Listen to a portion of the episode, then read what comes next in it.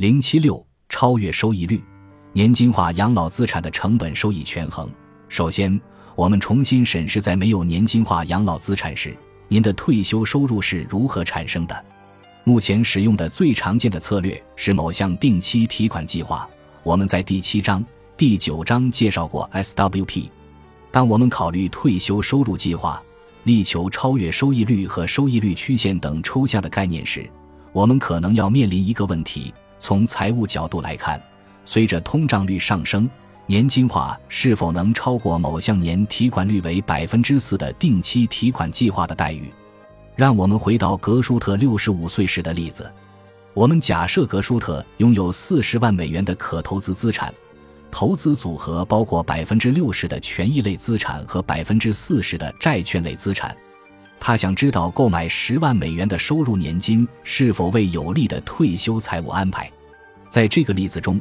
我们假设股票的年回报率为百分之五，债券的年回报率为百分之二点五，年通胀率为百分之一点五。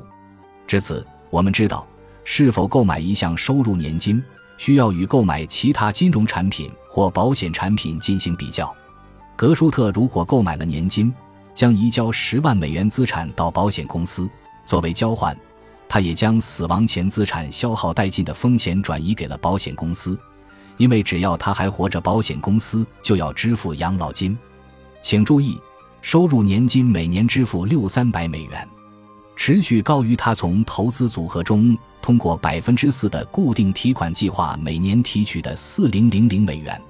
这意味着格舒特在有更多退休金可花的同时，不会增加耗尽自己资产的风险。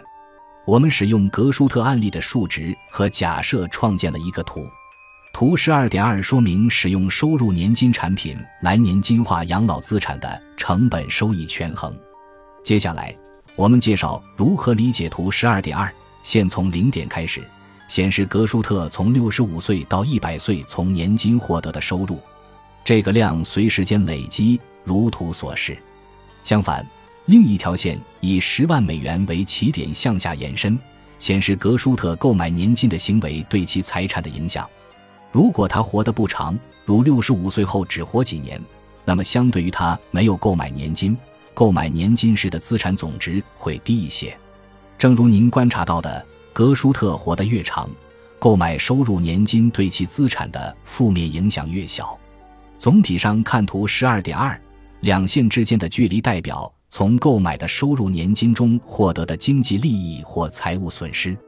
注意，在这种情况下。两条线大约在退休二十年时交叉。换句话说，如果格舒特在六十五岁以后活二十年或以上，他将从购买年金中获利。如我们在第二章所讨论的，我们没有办法去预测他能活多久。不过，我们仍然有一些统计数据可以帮助我们思考六十五岁以后我们能活特定年龄的概率。格舒特在活二十年以上的概率有多高？统计数据表明，如果他身体健康，再活二十年的概率是百分之六十八。因此，一旦他认识到影响决策的所有相关因素，格舒特很容易做出年金化部分养老资产的决策。他有很大的可能性活到甚至超过盈亏平衡点，此时从年金获得的待遇超过其养老资产的成本。事实上，使用这种免费工具，您可以分析各种最新的情景。这些工具可以在网站上找到，我们称这种工具为年金价值测算。您还需要一个存活概率计算器来确定您可能活到盈亏平衡点的概率。我们在同一个网站增加了一个链接。